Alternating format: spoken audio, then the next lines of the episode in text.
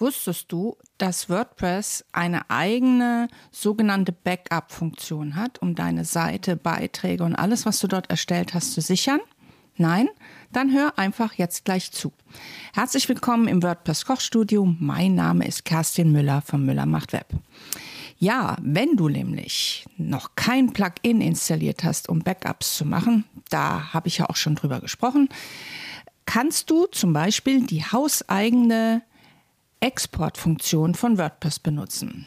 Die findest du unter Werkzeuge und Daten exportieren. Wenn du da mal draufklickst, dann kannst du auswählen, was du alles exportieren möchtest. Also zum Beispiel, manchmal will man nicht die ganze Seite exportieren, sondern und das nicht als Backup nutzen, sondern möchte eventuell einen Block umziehen. Dann könnte man zum Beispiel sagen, exportiere nur die Beiträge. Hier wird dir so ziemlich alles angezeigt, was du auf der Seite angelegt hast, auch außerhalb von WordPress. Wenn du zum Beispiel Projekte angelegt hast, wie ich das auf meiner Seite habe und solche Sachen. Dann sagst du am besten alle Inhalte, wenn du ein Backup machen möchtest und sagst die Exportdatei herunterladen. Was jetzt erstellt wird, ist eine sogenannte XML-Datei. Die speicherst du einfach dort, wo du sie haben willst und gehst dann dort auf die Seite, wo du die Inhalte ähm, importieren möchtest. Und dort gehst du wieder auf Werkzeug und sagst Daten importieren. Nun siehst du eine Reihe von Tools, die dir dort angeboten werden und ganz unten findest du den Punkt WordPress. Das ist nicht standardmäßig installiert. Das heißt, du musst das einmal installieren, den WordPress Importer und dann sagen, ja, ich möchte jetzt gerne Daten importieren.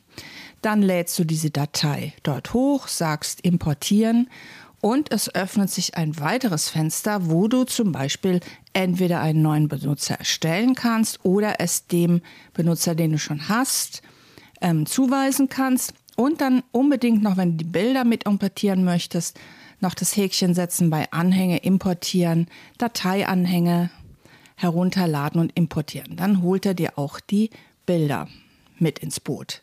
Und das war's auch schon. So hast du über diese XML-Datei, kannst du dir regelmäßig zum Beispiel ein Backup erstellen. Oder für ein Backup kannst du natürlich auch ein Plugin nutzen, aber das ist heute nicht das Thema. Oder du kannst einzelne Teile, Blogbeiträge oder was auch immer exportieren und wieder importieren. Das ist etwas, was selten genutzt wird im WordPress, aber was durchaus von Haus aus schon da ist und sehr effektiv funktioniert. Wenn du das jetzt gerne alles mal ausprobieren möchtest, dann hol dir meinen gratis WordPress-Kurs unter wordpress-kochstudio.de. Registriere dich dort und du bekommst sofort die Zugangsdaten zugeschickt und kannst loslegen. Bis demnächst, deine Kerstin.